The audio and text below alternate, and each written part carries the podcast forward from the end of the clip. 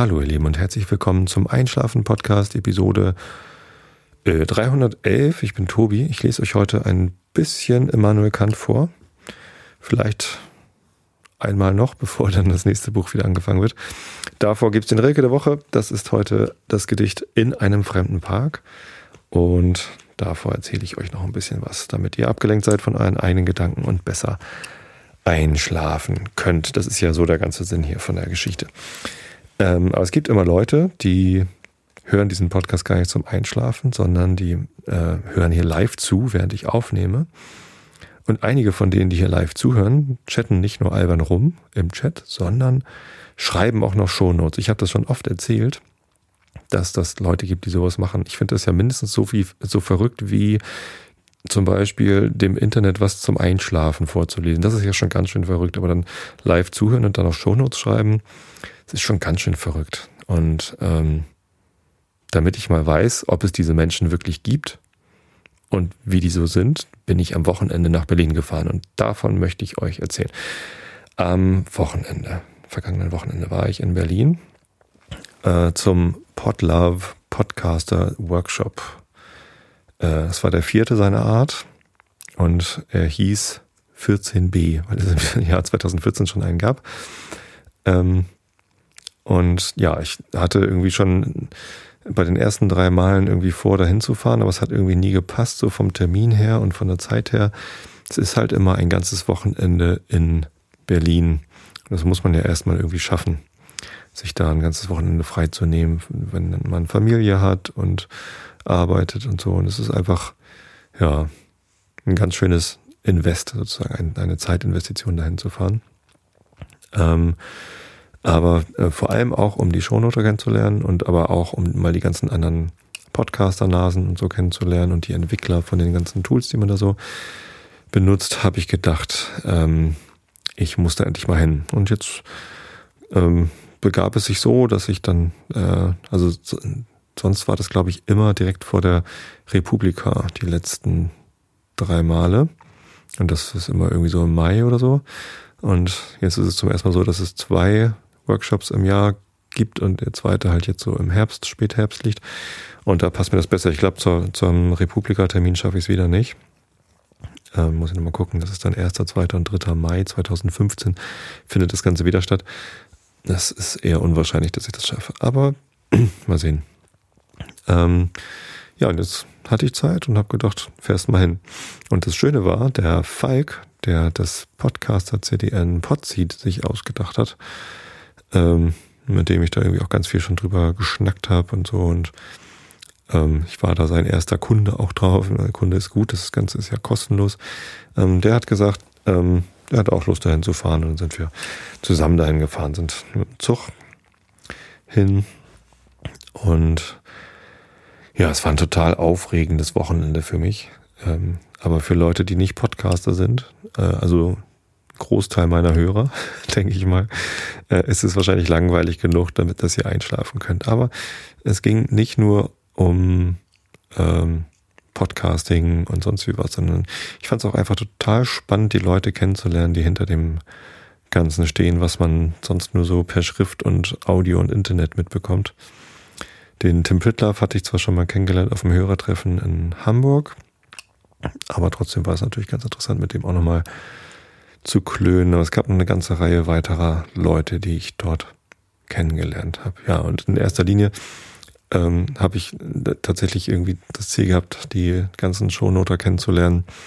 Und da waren auch ganz viele da. Da war die Evita da, dann war der Mo da, der ganz viele Shownotes schon für mich geschrieben hat und Drake war da und Vale war da, wo ich immer Vale sage, aber eigentlich heißt er Walle, weil er nämlich Valentin heißt. und Kai war da, von dem ich bisher immer dachte, er heißt Gurkitier. das habe ich auch eben erst geschnallt, den Zusammenhang. Aber ich lese gerade im Chat, letztes Jahr gab es auch schon zwei äh, Dings, zwei, zwei Workshops. Naja. Ähm, Jetzt komme ich gerade ein bisschen durcheinander. Wer war noch alles da? Ach, es waren ganz, ganz viele Leute da. Kimonis war auch da, genau. Und ähm, Luto von den Shownotern. Genau. Und die haben auch äh, einen der coolsten Vorträge gehalten. Also der Vortrag selbst war mehr so, oh, wir haben was gemacht, wir zeigen das mal und fertig. Ähm, aber der Inhalt war halt total cool, nämlich die gesamte Shownotes-Webseite ist neu geworden. Das war vorher irgendwie so ein zweiteiliges Ding. Einmal ähm, das HTML, wo ihr die Shownotes lesen könnt, also unter shownote.es gab es das so. Und äh, dann gab es noch das Pad, wo die Shownotes eben erstellt werden, wo die Leute reinschreiben. Und der Luto hat das alles komplett neu implementiert. Und ähm, das haben sie genau an dem äh, an dem Tag, an dem Samstag, haben sie das dann freigeschaltet. Der Simon war noch da, Simon Waldherr, genau. Ähm, der hat auch nicht, nicht, nicht nur Shownotes geschrieben, sondern auch Sachen implementiert, die euch die Shownotes auf meinem Blog zeigen. So ein WordPress-Plugin, das läuft da vom, vom Simon. Ja, ähm, und das, das war eigentlich eine ziemlich coole Nummer, dass sie da einfach hingehen und sagen, wir schalten jetzt unsere Webseite live, während wir hier die Präsentation machen. Es ist eigentlich gar nicht ausreichend äh, gefeiert worden. Ich war aber trotzdem schwer beeindruckt. Eine ganz tolle äh, Arbeit, die sie da gemacht haben. Es gibt auch ein schickes neues Logo. Ähm, und ich habe Aufkleber geschenkt bekommen von dem Logo und ich habe sogar eine Tasse geschenkt bekommen, wo das Logo drauf ist. So ein Becher vom Mo zum Geburtstag noch nachträglich bekommen. Vielen Dank nochmal. Ach, und das war alles ganz schön. Ich habe hab irgendwie das Gefühl gehabt, dass ich das ganze Wochenende über irgendwie dümmlich gegrinst haben muss, weil ich so glücklich war, da zu sein und die alle zu sehen. Aber es waren nicht nur Shownoter da, es waren äh, natürlich auch ganz viele Podcaster da. Und der Georg war da aus Wien, von, nee, Wien? Ich glaube Wien, äh, von Auphonic. Ähm, Auphonic ist ja so eine so ein Web-Service sozusagen, wo man seine Audiodateien hochladen kann. Also ich laber hier in dieses Mikrofon rein und mein Rekorder nimmt es auf. Und ähm, das ist dann noch nicht in so einem Zustand, dass ich das veröffentlichen kann. Dafür gibt es Auphonic. Ähm, und Auphonic macht nicht nur den Sound gut, dass die Sprache gut klingt und ihr mich gut verstehen könnt, wenn euer iPhone unterm Kopfkissen liegt und ihr dabei einschlaft, sondern ähm, macht auch eine ganze Menge anderer Sachen, macht die ganzen Metadaten hübsch. Zum Beispiel, dass ähm, immer Episodenbilder in den Dateien auch drin sind und äh, in allen Dateien gleich, also nicht nur MP3 und AAC, sondern auch irgendwie, dass es Opus-Dateien und OGG-Dateien gibt und das Ganze auch noch nach YouTube exportiert wird mit dem Episodenbild als Standbild und alles mögliche passiert also auf Auphonic und den Dienst benutze ich ja auch schon sehr lange und sehr glücklich. Und das war auch cool, den Georg mal kennenzulernen. Ich hatte da noch so ein paar Feature-Wünsche, die ich dann mit ihm besprechen konnte. Und den einen fand er auch richtig gut mit dem Intro und Versatz. Es gibt so eine Intro-Funktionalität auf Auphonic, ähm, dass man, wenn man eine Audiodatei hochlädt und sagt, hier habe ich noch ein Intro dafür, dann wird das hervorgeschnitten. Und ich hatte den Wunsch, dass man sagen kann, ähm, mach das doch bitte überlappend, dass man das Intro irgendwie selber ausfadet und dann einfach nach sieben Sekunden Intro kommt dann die Datei, die man eben hochlädt, bevor das Intro ganz zu Ende ist. Und dann meinte er, das ist auch total einfach. Eine gute Idee. Mal gucken, wann er das umsetzt. Da freue ich mich schon drauf. Ja, genau. Ähm,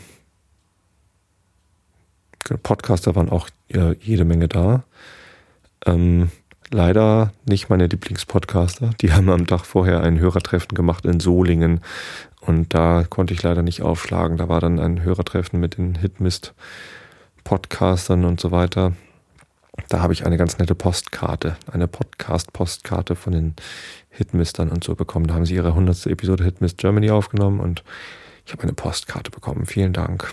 Ja, nee, aber ganz viele andere tolle Podcaster waren natürlich da. Ähm, Tim Pitloff ist halt äh, selber Podcaster, aber seine Funktion auf diesem Workshop war eigentlich eher so, ja, ich bin hier äh, einerseits Moderator, andererseits ist er ja der Begründer der Podlove-Initiative. Das ist ja ein, ein großes Projekt, um Podcastern das Leben leichter zu machen. Ähm, und alles, was so ums Podcasting drumherum passiert, ähm, zu verbessern. Und es gibt eine, eine ganze Menge von Dingen, die da passieren. Das Zentrale, was er angestoßen hat und was dann umgesetzt worden ist von lauter Entwicklern, die dann auch da waren. Der Erik war da und Alex und lauter, lauter Podlove-Entwickler. Das äh, ist der Publisher. Das ist so ein WordPress-Plugin, mit dem man halt Podcast veröffentlichen kann. Ähm, ja, es ist schon ziemlich komplex geworden und gar nicht mal mehr so einfach zu bedienen. Aber ich glaube, es wird auch demnächst irgendwann nochmal wieder einfacher, denn ähm, die arbeiten ziemlich viel daran, dass es immer schicker wird und, und noch besser wird. Und wir haben so eine Sneak Preview bekommen, äh, dass wir mal die neuen Features der nächsten Version schon mal sehen können. Ähm, da gibt's dann Analysefähigkeiten und jetzt steht meine Frau auf dem Flur und telefoniert ganz laut. Ich hoffe, ihr hört sie nicht. Also ich höre sie. Wäre total nett, wenn. Oder telefoniert sie mit einem von euch? Das gibt's ja auch ab und zu. Ja, was ist denn? Steff? Telefonkette. Ich muss daran. Es ist eine Telefonkette. ah ja. Und die ist jetzt wichtig. Das ist jetzt wichtig. Kannst du bitte im Wohnzimmer dann weiter telefonieren? Ich telefoniere. Das ist nett. Danke. Also ich stelle vor, meine Frau, Stefanie, die muss jetzt leider wichtig äh, die, die Telefonkette in Gang bringen. Das ist so ein bisschen wie bei den drei Fragezeichen früher. Ähm, da gab es ja auch die, die Telefonlawine. Ne? Ich rufe drei Freunde an und du auch und die rufen dann auch jeweils drei Freunde an und dann hat man ganz viele. Ähm, es gibt in der Grundschule eben auch eine Telefonlawine, aber eigentlich ist es nur eine Kette und da muss man halt dann immer äh, eine Botschaft, die man bekommt, äh, per Telefonkette weitergeben, wenn, wenn abends irgendwas Wichtiges passiert. Und jetzt hat eben gerade offenbar die Lehrerin angerufen und irgendwas Wichtiges mitgeteilt. Ich bin schon ganz gespannt, was es wohl ist. Vielleicht fällt morgen die Schule aus. Das wäre toll. Also wenn hier Hörer sind, die auf die Grundschule Trelde gehen äh, und ein Kind in der ersten Klasse haben, das würde mich total überraschen, ehrlich gesagt. Müsste ich ja kennen dann die Leute. Ähm, dann äh, denkt dran, gleich ruft die Telefonlawine an. Und ich muss irgendwie wieder zurückkommen ins, ähm, ins Boot. Ja. Ähm, genau, ich war bei, bei, beim Potloff Publisher. So, da gibt es halt einen großen Haufen neuer Features. Das ist für euch Hörer wahrscheinlich ähm, größtenteils nicht so spannend. Äh, was für euch interessant ist, ist, dass es demnächst einen neuen Webplayer gibt. Also es gibt ja verschiedene Möglichkeiten, diesen Podcast zu hören, nicht nur diesen, sondern alle Podcasts zu hören. Eigentlich ist so ein Podcast ja nur eine Reihe von Audiodateien, die man abonnieren kann. Da gibt's etwas, das nennt sich Feed. Da müsst ihr gar nicht so genau wissen, äh, was das ist. Ähm, da kümmern sich ja Programme drum. Und den kann man aber abonnieren. Und wenn ihr den abonniert in einem Podcatcher-Programm, dann kriegt ihr halt immer automatisch die neuesten Episoden zugespielt.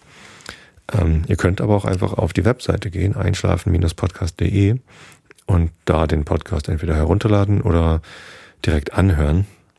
Und das direkt anhören geht mit dem Podlove Web Player. Der ist mit beim Podlove Publisher mit eingebaut, aber den gibt es auch separat. Und das ist dieser große Webplayer mit dem großen Play-Button und der Zeitleiste und den Kapitelmarken drunter. Der ist eigentlich schon ganz cool, weil er halt auch schön groß ist und ja, für Audio-Inhalte braucht man halt einen großen Player. Ich mag das immer nicht, wenn Leute Audio auf, auf einer Webseite haben und das ist so ein ganz kleines Play-Symbol, das man irgendwo suchen muss. Das ist schon ganz cool, dass es so groß ist.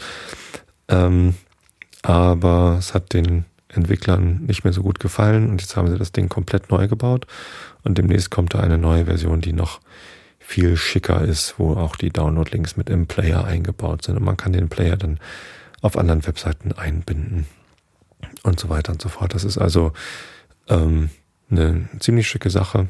Das wird also dann auch grafisch ähm, euch betreffen. Ja, ich habe auch einen Workshop mitgemacht zum Thema Templates. Das sind so kleine Schnipsel, mit denen man halt dann die Webseite zusammenbauen kann. Ich benutze auch schon ein Template zum Zusammenbauen der Episodenseiten. Äh, das sagt halt einfach aus, hier oben bitte die Zusammenfassung und dann kommt der Webplayer, darunter bitte die Kapitelmarken, dann die Kontributoren, also die Liste der Leute, die mitmachen bei dem Podcast und darunter dann die Show Notes und darunter dann Bilder und so. Das ist also schon ganz schön viel, was auf so einer Episodenseite drauf ist. Deswegen ärgert mich das auch schon lange, dass auf einer Listenseite, zum Beispiel auf der Startseite vom Einschlafen-Podcast, da sieht es immer genauso aus. Da ist auch ne, einfach eine, eine, Liste von Episoden und jede Episode wird halt genauso dargestellt wie eine Einzelepisode. Und das ist dadurch sehr lang. Also die Startseite von einschlafen-podcast.de ist halt einfach sehr lang. Und was der Tim äh, und der Erik mir jetzt gezeigt haben in, in so einem Workshop, beziehungsweise uns, da waren ganz viele, die da gespannt zugeguckt haben, ist, wie sie das gelöst haben, nämlich mit einem eigenen Template für die Startseite. Da wird auf der Startseite einfach nicht mehr wie in einem Blog eine Liste von Episoden von WordPress zusammengetütert, sondern man tütert sich die Liste einfach selbst zusammen in so einem Template und damit kann man ganz schicke Sachen machen. Zum Beispiel wie die Startseite von Focus Europa. Wenn ihr mal auf focus-europa.de, glaube ich, oder ihr googelt mal nach Focus Europa Podcast oder ihr guckt in die Show Notes, die gerade live mitgeschrieben werden. der Focus Europa Podcast, der hat eine ganz schicke Startseite. Ich verstehe das zwar nicht, warum das so ein grauer Kasten sein muss. Der ist ein bisschen hässlich, aber ähm, ich finde es ganz schick, dass auf der Startseite ist halt ganz oben die neueste Episode in groß und mit so ein bisschen Information, was das eigentlich ist. Und darunter kommt aber nur noch eine sehr kompakte Liste mit weiteren Episoden. Und dann kann man sich halt irgendwie weiterklicken. In genau dieser Form wird das für mich nicht funktionieren, weil ich einfach schon viel, viel mehr Episoden habe als Focus Europa.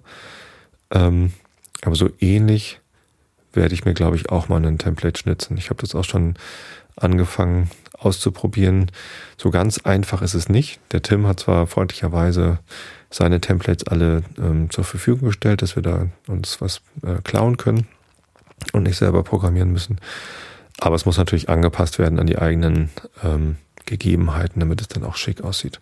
Ah, ich baue da mal was und äh, könnt ihr mal gucken. Vielleicht baue ich das erstmal auf separaten Seiten und schickt das dann mal rum, dass ihr das mal testen könnt, ob das vielleicht besser für euch funktioniert.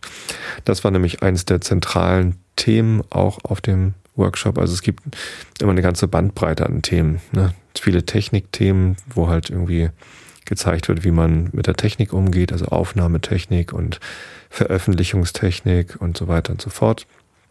Äh, auch ein ganz grandioser Beitrag von Ralf Stockmann, der die neue Ultraschall-Version gezeigt hat. Das ist so eine Software-Erweiterung für ein Aufnahmeprogramm namens Reaper, mit dem man ganz toll Podcasts aufzeichnen kann. Brauche ich gar nicht, weil, also für einen Einschlafen-Podcast habe ich halt meinen Hardware-Rekorder hier neben mir laufen, das reicht vollkommen aus. Aber für Pappkameraden-Podcast oder Klugschieders oder so wäre das vielleicht mal ganz praktisch, sowas einzusetzen. Mal gucken. Weiß ich noch nicht, ob ich das dann tun werde. Eigentlich finde ich es immer ganz gut, mit diesem Hardware-Rekorder aufzunehmen, weil der nimmt halt einfach auf. Da brauche ich keine Angst zu haben, dass irgendwas mal nicht funktioniert.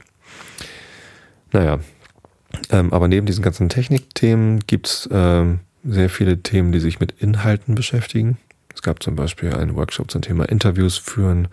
Das fand ich ganz interessant. Und es gab ähm, einen Workshop zum Thema Marketing. Also was macht man eigentlich für Werbung für den Podcast? Also nicht im Podcast zum Geld verdienen, sondern wie bewirbt man seinen Podcast? Also wie kriegt man neue Hörer dazu und so. Ähm, das war auch ganz interessant. Da gab es äh, viel Diskussion um das Thema E-Mail ähm, Newsletter. Und der Mike Pfingsten hat irgendwie gesagt, dass in seinem Fachpodcast, er macht so einen Podcast für Ingenieure, ähm, dass das da total wichtig ist, dass er so ein, so ein E-Mail-Newsletter noch anbietet, wo die Hörer sich eintragen können und wo er dann neue Episoden schon vorab ankündigen kann oder nochmal irgendwie rumschicken kann. Hier guck mal, es gibt eine neue Episode und hier ist die Seite und so. Oder andere Ankündigungen. Ähm, da habe ich überlegt, für einen Einschlafen-Podcast macht das, glaube ich, nicht Sinn, oder? Gibt es Hörer unter euch, die Interesse daran hätten, sich auf einem E-Mail-Newsletter einzutragen, sodass ihr eine E-Mail bekommt, wenn es eine neue Episode gibt? Theoretisch kann das auch Feedburner. Da könnt ihr euch auch irgendwie eintragen und dann kriegt ihr eine E-Mail. Ähm, aber es gibt ja die App. Ja? Für Android gibt es eine extra Einschlafen-Podcast-App. Da kriegt ihr einfach die neue Episode könnt sowieso damit rechnen, dass eigentlich jede Woche eine kommt. Deswegen, ich würde auch nicht jede Woche ankündigen, jetzt gibt es eine neue Episode, sondern nur, wenn es mal was, was Tolles Neues gibt, zum Beispiel eine neue Sache auf der Webseite oder so. Ähm, ich glaube, insgesamt macht das wenig Sinn. Ich weiß nicht, ob ich das anbieten soll.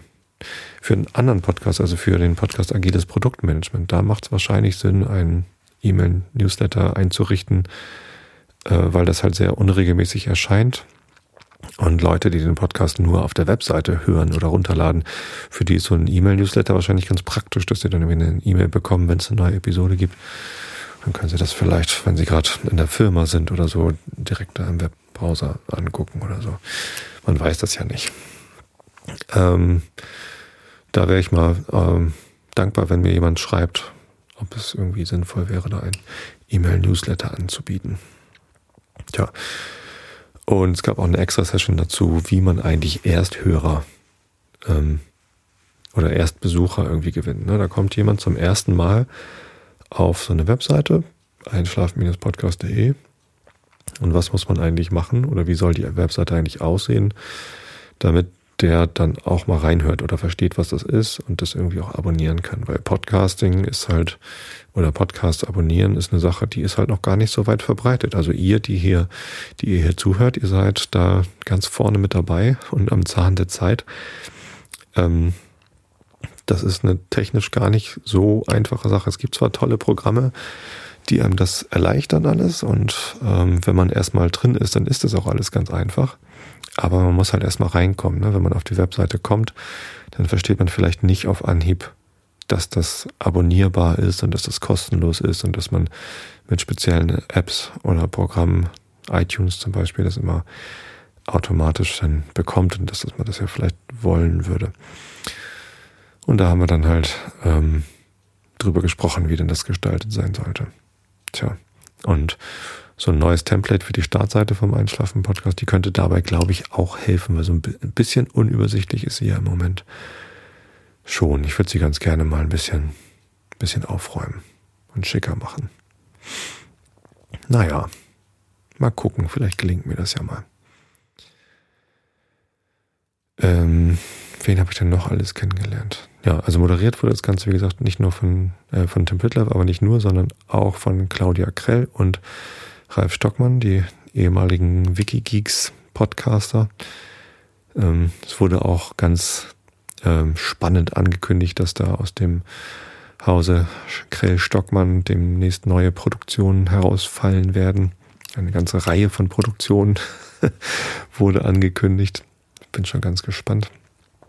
Ähm, und das war auch ganz nett, mit denen mal zu klönen. Die Claudia hat ähm, die ganzen Namensschilder gebastelt für den Workshop. Ich fand sowieso, die ganze Organisation war toll. Ne? Namensschilder ist natürlich eine Sache, aber es gab auch wieder so eine, so eine Wand mit äh, Fotos und Namen und Logos und so. Und es gab leckeres Essen und es war irgendwie alles ganz toll organisiert. Stattgefunden hat das übrigens in den Räumen von der Wikimedia äh, Foundation äh, oder GmbH oder was weiß ich, was das in Deutschland ist, in Berlin am Tempelhofer Ufer. Die haben ein ganz schickes Haus und äh, beziehungsweise eine Etage in so einem ganz schicken Haus. Ähm, direkt nebenan vom Deutschen Technikmuseum, wo ich ja gerade vor fünf Wochen war. Es war ganz lustig, direkt da wieder zu sein, wo da so ein Flugzeug vor der Tür hängt. Ähm, ja, nur diesmal nebenan. Ja, ganz schicke Räume und alles, alles war toll organisiert. Und als die Claudia mein Namensschild gemacht hat, hat sie da Tobi Bayer draufgeschrieben. Das ist ja auch mein Name. Und bei der Anmeldung hatte ich aber angegeben, dass ich an den Projekten Einschlafen Podcast, Pappkameraden, Klugschieders, äh, agiles Produktmanagement und Vrind Realitätsabgleich mitarbeite. Und das war ihr zu lang. Und dann hat sie nur Einschlafen Imperium und Vrind Realitätsabgleich draufgeschrieben. Und das habe ich zuerst gar nicht gemerkt. Ich habe das Namensschild angepinnt und dann erst gesehen, huch, äh, ja. So ein bisschen albern war das ja schon, äh, aber irgendwie auch lustig. Und ja, keine Ahnung. Es war interessanterweise, beziehungsweise, was heißt interessant? Ähm, ich habe natürlich schon damit gerechnet, dass viele mich da kennen. Ähm, aber es waren auch viele da, die mich nicht gekannt haben. Ich bin ja schon so ein bisschen bunter Hund irgendwie in der, in der Podcasting-Welt und habe da mit der Single-Purpose-App und meinem Beitrag zu Podlove und so vielleicht auch ein bisschen Aufmerksamkeit von den anderen Podcastern bekommen. auch mit Podseed und so. Ähm, aber es waren noch eine ganze Reihe von Leuten da, die mich nicht kannten und die nicht wussten, was ich so mache oder dass es einen Einschlafen-Podcast überhaupt gibt oder so. Das fand ich ganz erfrischend. Also ganz schön, mal mit solchen Leuten zu sprechen, die durchaus Podcast-affin sind, aber äh, die den ja gar nicht kennen. Letztens war ein Vater da von einer Schulfreundin von Mareile und der sagte auch, dass er durchaus Podcasts hört. Also wir kamen irgendwie auf das Thema Hobbys und so und dann meinte ich, ja, ich mache auch so einen Podcast. Ah, was machst du denn? Einschlafen? Ja, nee, habe ich noch nicht gehört. Und ähm, der hörte Bits und so aus Berlin. Das gibt da so, ja, ähm, viele ältere, größere, also Bits und so ist ein Podcast, nicht aus Berlin, aus München natürlich. Ähm, viele ältere, größere Podcasts, die ganz viele Hörer haben, ähm, die teilweise so in so sehr separaten Blasen stattfinden. Also es gibt, glaube ich, ganz viele Bits und so Hörer, die vom Rest der Podcast-Welt noch nicht so viel mitbekommen haben. Genauso gibt es ganz viele Hörer aus der Tim Pitlaff-Blase, wie halt Not Safe for Work und ähm, Chaos Radio Express und ganzen anderen Tim-Produktionen hören. Ähm, und die da aus dieser Blase nicht so richtig rauskommen. Und ja, das war auch eins der Themen auf dem Workshop. Äh, zwar nur ganz kurz, aber nicht minder lustig, weil ich dann auch beteiligt war. Am Abend des ersten Tags gab es eine, so eine Art Panel. Panels sind zwar immer irgendwie langweilig auf Konferenzen und Workshops, weil da meistens dann irgendwie drei, vier, fünf Leute sitzen, die alle der gleichen Meinung sind und irgendwie, es kommt irgendwie nichts Neues dabei raus und jeder sagt das Gleiche. Und jetzt hatten sie sich aber ausgedacht, wir machen äh, fünf Menschen, fünf Themen, fünf Minuten. Fünf hoch drei hieß das Format. Ähm, saßen aber nur vier auf der Bühne. Und der fünfte wurde immer aus dem Publikum dazugeholt. Konnte man sich dann melden, wenn man mitmachen wollte. Ähm, und man musste sich aber melden, bevor man das Thema gesehen hat. Und das waren ganz spannende Themen, zum Beispiel, ähm, äh, was war das erste Thema? Nische war das erste Thema. Ein Thema, das ich überhaupt gar nicht mehr mag. ich kann es einfach nicht mehr hören. Äh, es geht halt um Zielgruppen und um Größe von Zielgruppen und um Genauigkeit oder Trendschärfe von Zielgruppen. Darüber sollte man sich Gedanken machen und wie man dann innerhalb der Zielgruppe irgendwie möglichst viele Leute erreicht. Aber Nische klingt immer so nach klein und man will gar nicht so viele Leute erreichen und ich weiß nicht. Ich mag das Thema gar nicht mehr besprechen. Mache ich jetzt auch einfach nicht mehr. Das zweite Thema war Neid. Neid untereinander. Nee, Geld, glaube ich, war das zweite Thema. Und dann Neid. Oder ich weiß es nicht so richtig. Ähm, und beim vierten Thema habe ich mich dann gemeldet und bin dann auch auf die Bühne gekommen. Ähm, die Claudia hatte auch schon so in meine Richtung geguckt, äh, dass sie einen Wunschkandidaten hätte. Und auf der Bühne saß ich dann und das Thema war Big Berlin Bubble. Und ähm, von dem Thema hatte ich vorher noch nichts gehört. das war auch das Thema, zu dem ich irgendwie am wenigsten hätte sagen können oder wollen. Also zu, den, zu dem Nischenthema hätte ich halt gerne noch mein abschließendes Schwert durch den Raum gejagt, dass das endlich mal aufhört, da, darüber zu diskutieren. Das macht einfach keinen Sinn. Ähm, und aber Big Berlin Bubble musste ich mir dann erstmal erklären lassen und es geht halt genau um diese Blasen, dass halt irgendwie ähm, ja, dass es halt voneinander relativ getrennte Communities gibt, die einen hören halt nur dies und nichts anderes und die anderen hören nur das und aber dieses nicht und äh, Big Berlin Bubble ist das Thema, das halt sich im Moment alles so auf Berlin konzentriert. Und äh, das hatte ich vorher gar nicht so mitbekommen. Also ich habe irgendwie habe ich dann gelernt, es gibt Leute, die die werfen das den Berlinern vor oder die Berliner fühlen sich unwohl, weil da so viel passiert oder irgendwie ist da Unbill im Raum. Ähm, und das hatte ich noch gar nicht so mitbekommen, weil mir das auch relativ wurscht ist, wo das alles passiert. Ich habe dann auch auf dem Panel gesagt, ja, ich, ähm, ich podcaste halt aus Karkensdorf, aber in das Internet. Und eigentlich ist es egal, von wo man podcastet. Hauptsache, man hat eine Internetleitung. Und da kam dann raus, dass ich hier in Karkensdorf im Landkreis Harburg mitten in der Pampa am Arsch der Heide, wie ich so gerne sage, eine deutlich bessere Internetleitung habe als die meisten Berliner. Und da gab es natürlich großes Gelächter. Naja, so ist das halt. Ähm, Big Berlin Bubble. Ähm, ich weiß nicht. Findet für mich auch nicht so richtig statt, ist nicht so wichtig. Na gut, egal.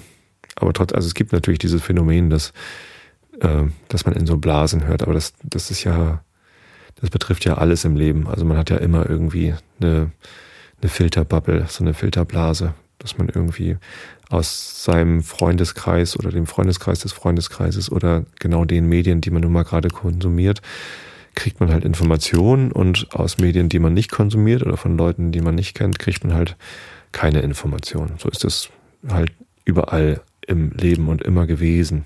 Ja, und jetzt durch Internet und, ähm, und, und neue Kommunikationsformen verschwimmt das zwar so ein bisschen, was die persönlichen Beziehungen angeht, aber es ist ja im Prinzip immer noch da. Und ich glaube, dass Leute, die hier den Einschlafen-Podcast hören, ähm, die hören natürlich auch häufig, welche Podcasts ich so höre und welche ich mag oder was es noch so gibt. Ähm, und das ist natürlich auch eine Filterblase für euch, dass, dass ihr hier zuhört. Und wenn ihr Lust habt, aus dieser Filterblase rauszugehen, kann ich durchaus empfehlen, mal in andere Filterblasen reinzugucken. Zum Beispiel das äh, und so Versum, wo es Bits und so gibt. Oder ähm, es gibt da noch so Podcaster in ähm, in Berlin. So, so heißt die komische Stadt, ne? Da könntet ihr auch mal reinschalten. Hm. Naja, ähm, ist ja auch egal. Äh, was gab es da noch so für Highlights? Das Spratzer Podcast Cluster wird gerade im, im Chat geschrieben. Bits und so ist aus München. Habe ich eben schon wieder Berlin gesagt? Ich meine das ja nur. Ja, ja, ja, ja. Ähm, eine schöne Geschichte wollte ich euch noch erzählen aus Berlin. Das hat jetzt gerade gar nichts mit dem Workshop zu tun, aber ist mir natürlich dann in Berlin passiert. Und zwar hat mir meine Schwägerin, beziehungsweise so fast Schwägerin, die Freundin von meinem Bruder aus, ähm, also sie kommt aus Bonn, die haben sich in Lüneburg kennengelernt, dann in Basel gewohnt und jetzt in Zürich und die ziehen gerade um nach Freiburg. Deswegen weiß ich echt nicht, was ich sagen soll, aus, Zür aus Zürich. Im Moment wohnt sie in Zürich. Ähm, und die hatten mir da kürzlich besucht und die hat mir einen Schlüssel mitgegeben. Sie meinte, ja, wenn du nach Berlin fährst, brauchst du kein Hotel zu buchen. Ähm, ich habe da eine kleine Wohnung oder wir haben da eine Wohnung. Ähm, da kannst du wohnen. Und das ist irgendwie so eine kleine Einzimmerwohnung, ähm, die halt die Familie so, also ihre Familie hat die in Berlin mal irgendwie gekauft, damit man da mal eine Wohnung hat oder so. Und ihre Schwester wohnt in Berlin und die nutzt das halt ab und zu für Gäste und ihre Eltern wohnen in Bonn und die nutzen das halt ab und zu, keine Ahnung. Und jeder hat halt so einen Schlüssel und kann da rein, wenn er sie braucht. Und jetzt habe ich halt auch mal einen Schlüssel bekommen. Aber das war schon in Zürich, als ich den Schlüssel bekommen habe, so ein bisschen, mh, hm, mal gucken, ob ich das alles hinkriege weil ähm, sie sich nicht ganz sicher war, ob das der richtige Schlüssel war. Möglicherweise, ja, es müsste schon irgendwie der richtige sein. Ach, übrigens, der Türschlüssel, der klemmt so ein bisschen und vielleicht ist da auch gerade eine Baustelle am Haus, ähm, aber ihr kommt trotzdem halt irgendwie rein. Sie wüsste das nicht so genau. Ja, und die Adresse ist da und da, aber ihr kommt nicht über die Straße dorthin, sondern ihr müsst über die Nebenstraße und dann über den Hinterhof. Da ist dann der Eingang. Aber das findet man schon. Na gut, also sind Falk und ich, ich habe den Falk einfach da mit hingenommen. Ähm, er hatte so eine Isomatte mit, ähm, damit er auch kein Hotel zu buchen braucht. Ähm, sind wir dann nachts um, wann waren wir denn da? Um halb zwölf oder so? Oder zwölf? Irgendwann, nee, kurz vor zwölf waren wir dort. Das war am Alex, in der Nähe vom Alex, Alexanderplatz war diese Wohnung. Haben auch dieses Haus gefunden und wir haben auch dann relativ gleich diesen Hintereingang gefunden. Es war so ein großes, ne, Plattenbau weiß ich gar nicht, so ein großes Hochhaus mit zwei Hauseingängen, 37 und 38. Und ähm, ich musste halt, also wir mussten in die 37 und da stellt sich raus, da ist wirklich eine Baustelle. Ich habe auch ein Foto gemacht am nächsten Morgen, weil nachts es war halt dunkel und nicht so ganz gut einsehbar alles, aber die 37 war halt dicht, einen großen Bauzaun davor und man kam da nicht durch. Ja, dann sind wir halt erstmal in die 38 gegangen. Das war ein freistehendes großes Hochhaus mit nur zwei Eingängen, dann muss das ja da sein. sind wir in die 38 reingegangen, aber im Grund, äh, im Erdgeschoss gab es da keine Möglichkeit durchzukommen. Da war halt auf der Seite, wo dann die 37 war, war eine Wohnung. Hm. Vielleicht im Keller. Dann bin ich halt irgendwie ganz mutig in den Keller runtergegangen. Da wurde es dann irgendwann sehr, sehr staubig und sehr, sehr dunkel und dachte, nee, irgendwie mitten in der Nacht auf einen Samstagabend jetzt in Berlin in einem Haus, wo ich gar nicht wohne, sondern nur irgendwie so einen Schlüssel habe, von dem ich nicht mal weiß. Doch, da wusste ich natürlich schon, dass der richtige Schlüssel ist, weil ich in die 38 reingekommen bin mit dem Schlüssel. Das war schon ganz gut. Aber es war so, ja, ein bisschen gruselig war es schon. Und ein bisschen unwohl habe ich mich da gefühlt. Aber ähm, im Keller ging es halt dann auch einfach nicht durch. Und dann bin ich auch ganz froh, äh, äh, wieder rausgegangen und dann sind wir irgendwie äh, um das Haus einmal rumgegangen. Da haben wir vorne bei der 37 noch eine Nebentür gefunden. Dachten wir, hurra, da kommen wir rein, sind wir da rein? Nee, da war aber nur der Müll. Hm. Gut, also wieder raus. Da sind wir einmal um das Haus rumgegangen, also auch dann äh, auf die Vorderseite der Straße. Und ähm, da war aber einfach gar kein Eingang. Da waren nur so Balkone und so. Und ähm, habe schon überlegt, man könnte auch dann im Erdgeschoss am Balkon klopfen, wenn da noch Licht ist. Einfach mal nachts um zwölf bei den Nachbarn klopfen. Entschuldigung, dürfen wir bitte hier äh, über den Balkon durch ihre Wohnung in das Treppenhaus. Wir wissen nicht, wie wir reinkommen sollen. Oder vielleicht hätten auch fragen können, wie man dann reinkommt. Aber wollten wir eigentlich nicht. Na gut, dann äh, hatten wir noch die Idee, wir probieren das nochmal im obersten Stockwerk darüber zu kommen ähm, sind dann mit dem Fahrstuhl in der 38 ganz nach oben gefahren. Da waren aber auch Wohnungen. Und wir sind nicht durchgekommen. Na gut, dann sind wir also wieder runter, wieder raus, haben dann da in der 38 auch noch so eine Nebentür gefunden, diesmal von innen und nicht von außen. Äh, das war aber auch nur der Müll. Dann sind wir wieder raus und waren schon kurz davor. Ähm, das, da war schon eine halbe Stunde ungefähr vergangen äh, oder, oder 20 Minuten. Und kurz davor ins Hotel zu gehen und uns doch, doch irgendwie ein Hotelzimmer zu nehmen. Ähm, in der Hoffnung, dass es dann noch was gibt. Und dann haben wir von draußen gesehen, oh, da guck mal, da im zweiten und im sechsten Stock, da ist so durchgehend Licht. Und das sieht so aus, als könnte man da vielleicht nochmal probieren. Und dann sind wir nochmal rein und haben erst im zweiten Stock geguckt und da konnte man aber nicht ähm, durchgehen. Und dann sind wir nochmal mit dem Fahrstuhl in den sechsten Stock gefahren. Das war so ein ganz komischer Fahrstuhl, der konnte nur in den dritten, in den sechsten und in den neunten Stock. Und dann sind wir in den dritten Stock und dann sind wir nochmal drei Stockwerke mit dem Fahrstuhl, weil wir halt auch schwere Taschen dabei hatten. Ich hatte eine komplette Kameratasche dabei mit drei Objektiven und irgendwie einen Schlafsack und alles Mögliche. Ähm, Mikrofone habe ich zum Glück zu Hause gelassen, die hätte ich auch gar nicht gebraucht. Ja, und im Fahrstuhl haben wir dann noch Nachbarn getroffen, die auch in der 37 waren, aber die waren eher so verwirrt, dass sie uns da so rumirren sehen und hatten, kannten uns ja auch nicht und das war so ein bisschen unangenehm. Wir hätten die natürlich auch fragen können, aber irgendwie war das, war das so, weiß ich nicht. War das merkwürdig so mitten in der Nacht. Naja, dann sind wir in Sechsten und da war dann ein Durchgang und da konnten wir dann rüber. Ähm, in die 37. Und da haben wir dann äh, auch den Weg in den neunten Stock gefunden, wo dann die Wohnung war. Ich hatte zum Glück eine Zeichnung mit, wie wir aus dem Fahrstuhl dann in die Wohnung kommen, weil es gab dort zwei Fahrstühle. Der eine geht in die Stockwerke 3, 6 und 9 und der andere in die anderen irgendwie. Und da gab es nicht nur zwei Fahrstühle, sondern auch drei Treppenhäuser. Und das war irgendwie schon in der Beschreibung, die ich von Silvia bekommen hatte, sehr skurril. Und naja, äh, wir haben es dann gefunden und dann standen wir vor der Tür, äh, wo der richtige Name dran stand. Und dann passte der Schlüssel nicht. Und mir ist schon wieder das Herz in die Hose gerutscht. Aber dann fiel mir ein, ach ja, sie hat ja gesagt, der klemmt ein bisschen. Und dann habe ich ein bisschen geruckelt und dann standen wir in der Wohnung und wir waren sehr glücklich und sehr müde. es war eine wirklich heiße Geschichte, da reinzukommen. Es hat halt wirklich ungefähr eine halbe Stunde gedauert, bis wir dann äh, oben drin waren. Naja. Ähm, aber immerhin sind wir dann ohne Hotel ausgekommen und haben da gut schlafen können. Ja, schräg gegenüber war dann auch ein kleiner Kaffeeladen, wo wir dann morgens erstmal einen leckeren Cappuccino getrunken haben.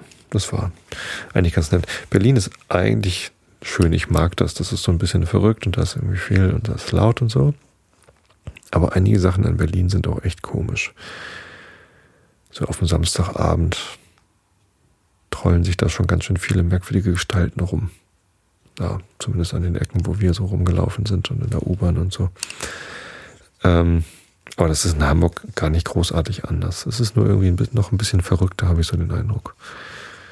Teilweise mag ich verrückte Leute, aber manchmal ist es halt auch einfach nur verrückt. Was ich nicht so schön fand, ist so die, die Sauberkeit in der Stadt. Also zum Beispiel auf dem Alex, auf dem Alexanderplatz, da war irgendwie so, waren so ein paar Buden aufgebaut und wir sind da längs gelatscht. Und dann frage ich äh, Falk, sag mal, ist das hier schon glatt? Ist das irgendwie Glatteis? Nee, nee, das ist hier schmierig. Und dann war irgendwie der gesamte Fußboden von einem Bürgersteig, der irgendwie, weiß ich nicht, 30 Meter lang war, war halt irgendwie glibberig. Und das, ja, das war halt nicht das Einzige, was an örtlicher Sauberkeit nicht so ganz in Ordnung war. Ich will da jetzt gar nicht so pingelig klingen und so. Und tatsächlich äh, kann man auch hier in Karkensdorf mal in einen Hundehaufen treten. Ähm, aber insgesamt weiß ich nicht, ist Berlin schon ganz schön groß und laut und, und schmutzig, so an einigen Stellen. Naja, aber dafür ist da auch was los. Ja. Was ist denn noch so Aufregendes passiert am Wochenende? Die Rückfahrt natürlich, die Bahnfahrt zurück. Da hatte ich ein Intercity gebucht. Ähm, ähm, ähm, ähm, 20 Uhr 21 oder so mit Abteil. Ich wollte gerne irgendwie immer Abteil zurückfahren, weil ich Großraum immer so ein bisschen ungemütlich finde und Abteil finde ich immer gemütlich und schön. Ja, dann kommen wir am Hauptbahnhof an, am, Freitag, am Sonntagabend um 20 Uhr, weil wir ja pünktlich sein wollten. Ja, also wir waren sogar kurz vor acht waren wir da und wir wollten den Zug halt auf gar keinen Fall verpassen, weil wir Zugbindung hatten. Mussten halt unbedingt diesen Zug nehmen. Und dann standen die Züge halt alle auf der großen Tafel dran, nur dieser nicht. Unser Zug stand nicht drauf das fand ich so ein bisschen doof. Und dann ähm, habe ich erstmal was gegessen und Falk hat noch was geraucht. Äh, dieses Elektro-Zigarette nimmt er da immer zu sich. Dampfen heißt das, glaube ich, nicht rauchen. Und ähm, dann, dann simste er mich irgendwie an, hier, ich bin schon unten irgendwie auf Gleis 5 oder 8 oder so, keine Ahnung. Und dann bin ich da irgendwie runter und da stand dann aber auch gar nicht der Zug und irgendwie mussten wir dann auch gar nicht äh, welcher Zug was wo ist. Und dann gab es ein Intercity nach Hamburg um 20 Uhr, der auch noch nicht losgefahren war. Der stand dann da. Ähm, und unser stand immer noch nicht ne, irgendwo dran. Dann haben wir den, äh, den Zugbegleiter von dem äh, Intercity, der stand, gefragt, ob wir denn damit mitfahren könnten. Ja, nicht mit diesen Tickets, weil die sind ja zuggebunden und er kann die, uns die auch nicht freischalten. Da müssten wir ins äh, Reisezentrum. Naja, dann sind wir halt schnell zum Reisezentrum und haben da gefragt, hier, unser Zug scheint irgendwie nicht zu fahren oder ist irgendwie mit Verspätung angekündigt. Da steht noch einer, der auch schon Verspätung hat. Wenn wir den nehmen, kommen wir möglicherweise rechtzeitig an. Ähm, ja, ja, gut, hier Zugbindung aufgehoben, Stempel auf das Ticket und gut. Ähm, allerdings der Intercity, äh, der um 20 Uhr hätte losfahren sollen und dann irgendwie um, um halb neun erst losgefahren ist, der sagt uns dann, er fährt aber erstmal zum Südkreuz und dann da wieder durch den Hauptbahnhof und dann über Uelzen und Lüneburg. Lüneburg wäre zwar für Falk ganz gut gewesen, aber für mich nicht. Und der dann, dann richtig lange gebraucht, der Zug. Dann stand da, kam da aber noch auch mit reichlich Verspätung der Intercity Express, also ICE, der für 20.03 Uhr geplant war. Der kam dann auch ungefähr um halb neun. Und dann haben wir uns einfach da reingesetzt, fünf nach halb neun losgefahren und haben dann tatsächlich mit Glück noch gerade eben die Anschlusszüge in Hamburg bekommen. Ich war so müde und so erleichtert und so glücklich und beseelt noch von dem schönen Workshop, dass ich dann ausnahmsweise mit Falk zusammen äh, Bier getrunken habe im, im Zug. Ich trinke ja eigentlich gar keinen Alkohol mehr, aber das war irgendwie ein guter Anlass, um doch nochmal ein Beruhigungsgetränk zu mir zu nehmen. Es gab leider nur Bitburger in Flaschen und das schmeckt ganz fürchterlich langweilig. Ähm, aber ist ja auch egal. Ich wollte ja auch nur ein bisschen betrunken sein und nicht das Bier schmecken. Hat auch schnell funktioniert. naja, nee, so schlimm betrunken war ich nicht. Ähm, aber man merkt schon, wenn man kein Alkohol trinkt, ganz lange und dann mal wieder ein Bier, das, das spürt man dann schon recht schnell. Nun ja, so, das waren, glaube ich, so die Geschichten vom Workshop. Ist natürlich noch viel mehr passiert und ich habe ganz viele tolle Gespräche geführt und Leute kennengelernt und ähm, das war schon äh, eine tolle Veranstaltung und meine Erwartungen wurden durchaus übererfüllt. Ich hatte ja vor allem die Hoffnung, Shownoter kennenzulernen und das hat ganz hervorragend geklappt, dass wir da mal geschnackt haben und ein bisschen Zeit miteinander verbracht haben und dann habe ich noch ganz viele andere Leute kennengelernt. Ich habe ein paar Ideen, bin mit ein paar Ideen weggegangen, halt diese Startseite vom, vom Einschlafen-Podcast neu zu machen. Und ja, mit dem E-Mail-Newsletter muss ich mir, glaube ich, nochmal überlegen. Vielleicht schickt ihr mir da mal Feedback, ob jemand Lust hat auf einen E-Mail-Newsletter. Dann schicke ich ihm vielleicht mal E-Mails. Aber insgesamt war das einfach ja, eine gute Sache. Ich bin froh, dass ich da war. Und ich werde das bestimmt auch wieder machen. Vielleicht nicht gleich beim nächsten Mal, aber irgendwann mal. Tja. Gut, ich gucke hier nochmal in den Chat. Der Big Macintosh schreibt, ich nehme auch immer eine Elektrozigarette mit meinem Elektrobier. Und der Drake beschwert sich, dass ich um halb zwölf dann nicht mehr in die Seabase gegangen bin. Ja, ich bin allerdings auch um 20 nach fünf aufgestanden. Deswegen war ich schon ein wenig ähm, müde dann auch abends. Das war wirklich sehr anstrengend. Ja. Gut. Genau, der Ralf Stockmann hat äh, eine Präsentation gehalten und der Big Macintosh schreibt, er hat sich mit seinen Keynotes von irgendeiner Obstfirma inspirieren lassen. Ja, der Vortrag von Ralf war wirklich ganz schick gemacht mit Apple Keynote und alles dreht sich und ist schick und sieht toll aus. Das sah wirklich so ein bisschen aus wie eine Apple Keynote. Ja, wobei den äh, und einen habe ich noch, Gag, den hatte dann, also den, den Steve Jobs äh, One More Thing Spruch, den hat Falk gebracht äh, mit dem coolen neuen Feature auf Podseed. Nämlich, dass man, wenn man seinen Podcast über Podseed verbreiten will, dass man sich dann gar nicht unbedingt vorher registrieren muss. Also wenn man das dauerhaft machen möchte, natürlich schon, aber wenn man in so einer Situation ist als Podcaster, dass man ähm, mit einem kurzen, temporären und überraschenden Ansturm von Hörern rechnen muss. Zum Beispiel, man ist ein kleiner gemütlicher Podcaster und alles läuft irgendwie gemütlich auf seinem eigenen Server oder auf Host Europe Webpack, so wie bei mir früher oder so. Äh, und dann kommt das Radio und will einen Bericht darüber machen oder die Lokalzeitung oder was auch immer. Und dann weiß man schon, oh, oh, da könnten mehr als die üblichen 20, 30 Hörer kommen, sondern da kommen dann mal irgendwie viele. Und beim Radio kann das schon mal viele sein, beim Fernsehen noch mehr. Ähm, dann kann man jetzt einfach äh, Podseed als transparenten Cache benutzen. Das heißt, man trägt in seinem äh, Podcasting Verteilungsmechanismus als URL nicht mehr die eigene ein, sondern ähm, eine von, von Podseed äh, und dann dahinter dann die eigene, also die heißt dann cache.podseed.org slash und dann die eigene URL und dann die Mediendatei. Und dann cached Podseed das automatisch und dann hat man seine Dateien auch einfach so im im CDN. Das ist zwar so ein bisschen heikel, weil wir dadurch gar keine Kontrolle mehr haben, wer da seine Dateien über Podseed verbreitet.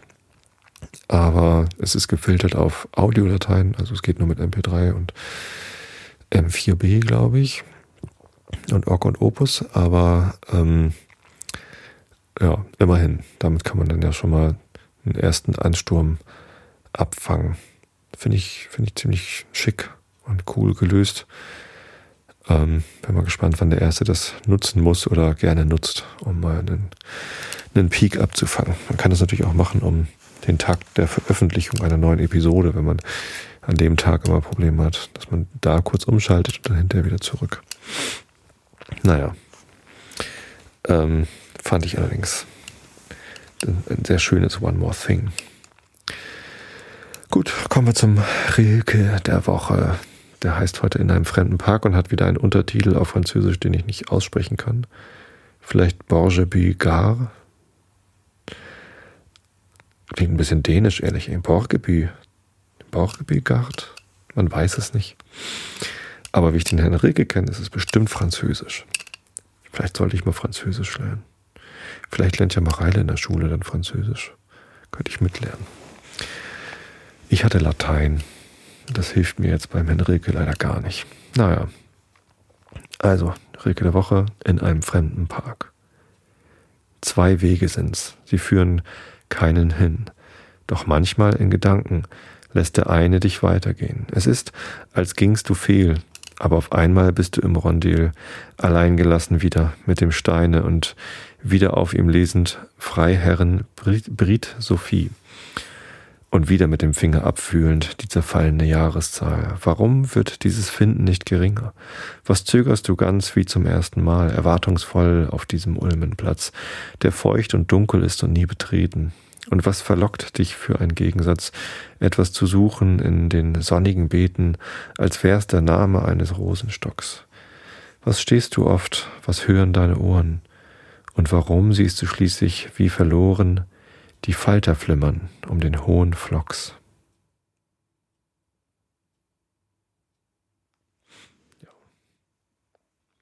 Der nächste Rilke heißt Tränen, Tränen, die aus mir brechen.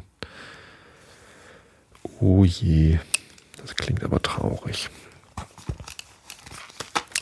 Aber auch Traurigkeit hat ihren Platz im Leben. Sonst gibt es ja keine Fröhlichkeit. Darf nur nicht zu viel Traurigkeit sein, finde ich. Und am Wochenende hatte ich so viel Fröhlichkeit, dann werde ich das sicherlich auch verkraften. So, was ihr jetzt verkraftet zum Einschlafen ist Kant. Ich habe mich immer noch nicht entschieden, welches andere gemeinfreie Buch ich euch vorlesen werde hier im Podcast. Vielleicht Märchen. Jemand hat mir empfohlen, mach doch mal Märchen. Und dann habe ich mal ein bisschen geguckt, was gibt es denn so. Grimm ist natürlich alles gemeinfrei. Und die Gebrüder Grimm haben mal irische Elfenmärchen übersetzt. Die müssten dann ja auch schon gemeinfrei sein. Wenn die das übersetzt haben, sind die ja Rechteinhaber. Und ich weiß nicht, ihr könnt ja mal schreiben, ob ihr Lust habt auf irische, irische Elfenmärchen. Dann lese ich euch ab dem nächsten Mal davon mal was vor. Aber jetzt gibt es noch einmal Kant, weil ich die irischen Elfenmärchen auch gar nicht zur Hand habe. Also Augen zu und zugehört. Die Antinomie, erster Widerstreit. Immanuel Kant, Kritik der reinen Vernunft, Seite 412. Thesis. Die Welt hat einen Anfang in der Zeit und ist dem Raum nach auch in Grenzen eingeschlossen. Ach nee, Moment mal, ich habe hier falsch vorgelesen. Die Antinomie der reinen Vernunft, erster Widerstreit der transzendentalen Ideen. Das ist ein Titel, der geht über beide Seiten, Entschuldigung. Und die Antithesis lautet, die Welt hat keinen Anfang und keine Grenzen im Raume, sondern ist, sowohl in Ansehung der Zeit als des Raums unendlich. Gucken, wie es jetzt weitergeht. Ähm, Beweis. Ach so, jetzt steht hier links ein Beweis und rechts ein Beweis. Links ist wahrscheinlich der Beweis für die Thesis. Lese ich euch das mal vor. Denn man nehme an, die Welt habe der Zeit nach keinen Anfang. So ist bis zu jedem gegebenen Zeitpunkte eine Ewigkeit abgelaufen und mithin eine unendliche Reihe aufeinanderfolgender Zustände der Dinge in der Welt verflossen. Nun besteht aber eben darin die Unendlichkeit einer Reihe, dass sie durch sukzessive Synthesis niemals vollendet sein kann. Also ist eine unendliche verflossene Weltreihe unmöglich mithin ein Anfang der Welt eine notwendige Bedingung ihres Daseins, welches zuerst zu beweisen war.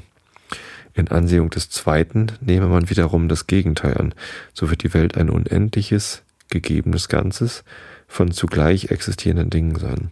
Nun können wir die Größe eines Quanti, welches nicht innerhalb gewisser Grenzen jeder Anschauung gegeben wird, auf keine andere Art als nur durch die Synthesis der Teile und die Totalität eines solchen Quanti nur durch die vollendete Synthesis oder durch wiederholte Hinzusetzung der Einheit zu sich selbst gedenken.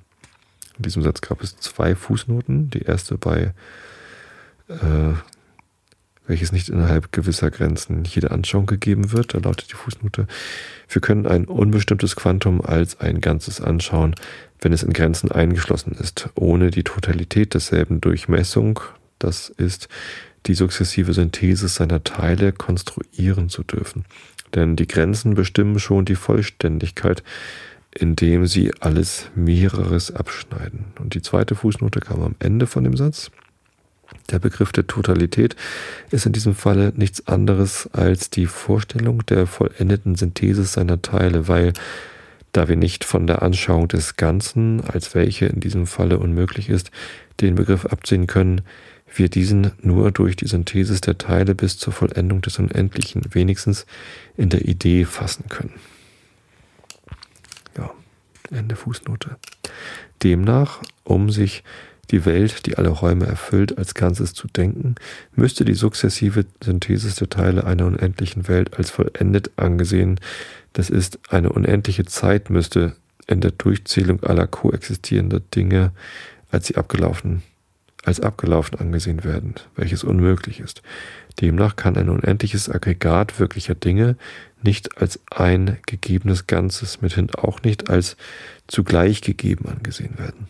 Eine Welt ist folglich der Ausdehnung im Raume nach nicht unendlich, sondern in ihren Grenzen eingeschlossen, welches das zweite war. So, und jetzt gibt es den nächsten Beweis. Das beweist dann wahrscheinlich die Antithesis. Denn man setze, sie habe einen Anfang.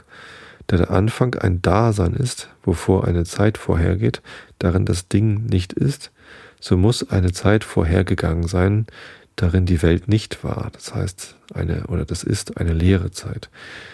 Nun ist aber in einer leeren Zeit kein Entstehen irgendeines Dinges möglich, weil kein Teil einer solchen Zeit vor einem anderen irgendeine unterscheidende Bedingung des Daseins vor die des Nichtseins an sich hat. Man mag annehmen, dass sie von sich selbst oder durch eine andere Ursache entstehe.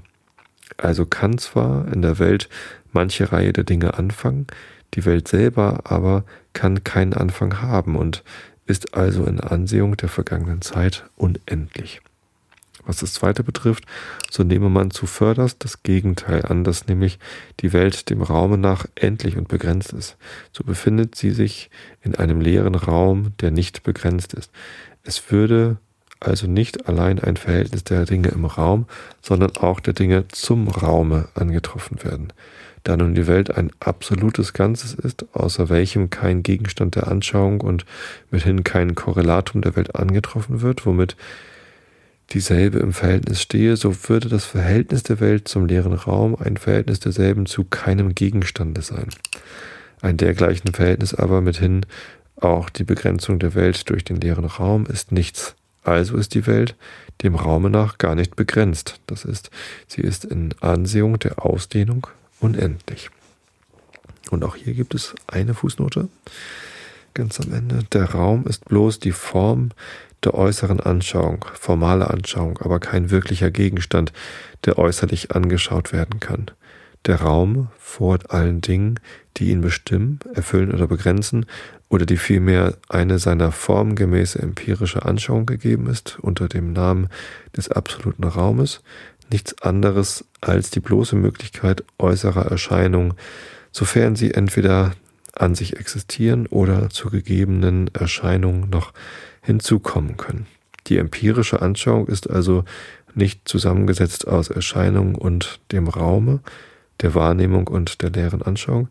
Eines ist nicht des anderen Korrelatum der Synthesis, sondern nur in einer und derselben empirischen Anschauung verbunden als Materie, Materie und Form derselben. Will man eines dieser zwei Stücke, wo geht denn die Fußnote weiter? Fußnote geht gar nicht weiter. Doch, außer dem anderen Sätzen, auf der übernächsten Seite, das ist ja interessant, Raum außerhalb aller Erscheinung, so entstehen daraus allerlei leere Bestimmungen der äußeren Anschauung, die doch nicht mögliche Wahrnehmung sind. Zum Beispiel Bewegung oder Ruhe der Welt im unendlichen leeren Raum, eine Bestimmung des Verhältnisses beider untereinander, welche niemals wahrgenommen werden kann und also auch das Prädikat eines bloßen Gegendinges ist. Äh, Gedankendinges ist, Entschuldigung. Ist aber kompliziert. Es geht hier noch glatt so weiter mit zweiseitigem. Wo war ich jetzt da? ähm, Anmerkung zur ersten Antinomie. Erstens zur Thesis. Ich habe bei diesem einander widerstreitenden Argumenten nicht Blendwerk gesucht, um etwa, wie man sagt, einen Advokatenbeweis zu führen, welcher sich der Unbehutsamkeit des Gegners zu seinem Vorteile bedient und seine Berufung auf ein missverstandenes Gesetz gerne gelten lässt, um seine eigene unrechtmäßige Ansprüche auf die Widerlegung desselben zu bauen. Jeder dieser Beweise ist aus der Sache Natur gezogen und der Vorteil beiseite und der Vorteil beiseite gesetzt worden, den uns die Fehlschlüsse der Dogmatiker von beiden Teilen geben könnten. Ich hätte die Thesis auch dadurch dem Scheine nach beweisen können, dass ich von der Unendlichkeit einer gegebenen Größe nach der Gewohnheit der Dogmatiker einen fehlerhaften Begriff vorangeschickt hätte. Unendlich ist eine Größe, die, äh, über die keine größere, das heißt, das ist über die darin enthaltene Menge einer gegebenen Einheit möglich ist. Nun ist keine Menge die größte, die größeste, weil noch immer eine oder mehrere Einheiten hinzugetan werden können. Also ist eine unendlich, unendliche gegebene Größe mithin auch eine, der verflossenen Reihe sowohl als der Ausdehnung nach unendliche Welt möglich. Äh, also ist eine unendliche gegebene Größe mithin auch eine unendliche Welt unmöglich. Sie ist also beiderseitig begrenzt. So hätte ich meinen Beweis führen können. Allein dieser Begriff stimmt nicht mit dem, was man unter einem unendlichen Ganzen versteht. Es wird dadurch nicht vorgestellt, wie groß es sei, mithin ist sein Begriff auch nicht der Begriff eines Maximum, sondern es wird dadurch nur sein Verhältnis zu einer beliebig anzunehmenden Einheit in Ansehung des, deren dasselbe größer ist als alle Zahl gedacht. Nachdem die Einheit nun größer oder kleiner angenommen wird, würde das Unendliche größer oder kleiner sein. Allein die Unendlichkeit, da sie bloß in dem Verhältnisse zu dieser gegebenen Einheit besteht, würde immer dieselbe bleiben, obgleich freilich die absolute Größe des Ganzen dadurch gar nicht erkannt würde, davon aber auch hier nicht die Rede ist. Und noch die Anmerkung zur Antithesis. Der Beweis für die Unendlichkeit der gegebenen Weltreihe und des Weltinbegriffs beruht darauf, dass im entgegengesetzten Falle eine leere Zeit im gleichen ein leerer Raum die Weltgrenze ausmachen müsste. Nun ist mir nicht unbekannt, dass wieder diese Konsequenz Ausflüchte gesucht werden, indem man vorgibt, es sei eine Grenze der Welt, der Zeit und dem Raume nach ganz wohl möglich, ohne dass man eben eine absolute Zeit vor der Welt Anfang oder einen absoluten außer der wirklichen Welt ausgebreiteten Raum annehmen dürfe, welches unmöglich ist.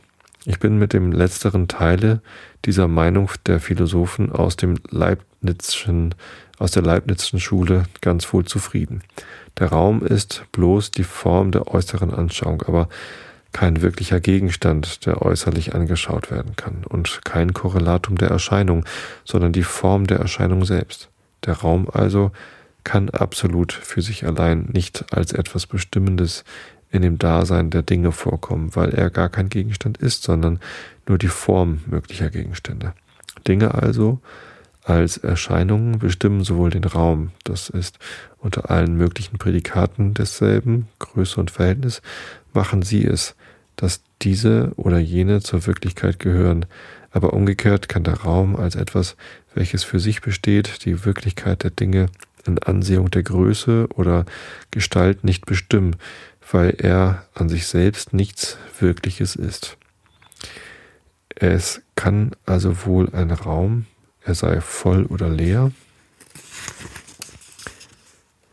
durch Erscheinungen begrenzt, Erscheinungen aber können nicht durch einen leeren Raum außer denselben begrenzt werden. Eben dieses gilt auch von der Zeit. Alles dieses nun zugegeben, so ist gleichwohl unstreitig, dass man diese zwei Undinge, den leeren Raum außer und die leere Zeit vor der Welt, durchaus annehmen müsse, wenn man eine Weltgrenze, es sei dem Raum oder der Zeit nach, annimmt. Denn was den Ausweg betrifft, durch den man der Konsequenz auszuweichen versucht, nach welcher wir sagen, dass wenn die Welt der Zeit und dem Raum nach Grenzen hat, das unendliche Leere das Dasein wirklicher Dinge ihrer Größe nach bestimmen müsse, so besteht er insgeheim nur darin, dass man statt einer Sinnenwelt sich, wenn äh, wer weiß welche, intelligible Welt gedenkt und statt des ersten Anfanges ein Dasein, von welchem eine Zeit des Nichtseins vorhergeht, sich überhaupt ein Dasein denkt, welches keine andere Bedingung in der Welt voraussetzt, statt der Grenze der Ausdehnung, Schranken des Weltganzen denkt und dadurch der Zeit und dem Raume aus dem Weg geht. Es ist hier aber nur von dem Mundus Phänomenon die Rede und von dessen Größe, bei dem man von gedachten Bedingungen der Sinnlichkeit keineswegs abstrahieren kann, ohne das Wesen desselben aufzuheben. Die Sinnenwelt, wenn sie begrenzt ist, liegt notwendig in den unendlichen Lehren. Will man dieses und mithin den Raum überhaupt als Bedingung der Möglichkeit der Erscheinung a priori weglassen, so fällt die ganze Sinnenwelt weg. In unserer Aufgabe ist uns diese allein gegeben. Der Mundus, intelligibil, Mundus intelligibilis ist nichts als der allgemeine Begriff einer Welt überhaupt, in welchem man von allen Bedingungen der Anschauung derselben abstrahiert und in Ansehung dessen folglich gar kein synthetischer Satz, weder bejahend noch verneinend möglich ist. Jetzt sehe ich hier gerade, dass ich von der Anmerkung zur ersten Antinomie noch ein paar Sätze vergessen habe und die hänge ich jetzt hier einfach an. Könnt ihr euch zurechtschneiden, wenn ihr möchtet. Der wahre transzendentale Begriff der Unendlichkeit ist, dass die sukzessive Synthesis der Einheit in Durchmessung eines Quantums niemals vollendet sein kann. Fußnote. Dieses enthält dadurch eine Menge von gegebener Einheit, die größer ist als alle Zahl, welches der mathematische Begriff des Unendlichen ist. Hieraus folgt ganz sicher, dass eine Ewigkeit wirklicher aufeinanderfolgender Zustände bis zu einem gegebenen, dem gegenwärtigen Zeitpunkt nicht verflossen sein kann, die Welt also einen Anfang haben müsse. In Ansehung des zweiten Teils der Thesis fällt die Schwierigkeit von einer unendlichen und doch abgelaufenen Reihe zwar weg, denn das Mannigfaltige einer der Ausdehnung nach unendlichen Welt ist zugleich gegeben.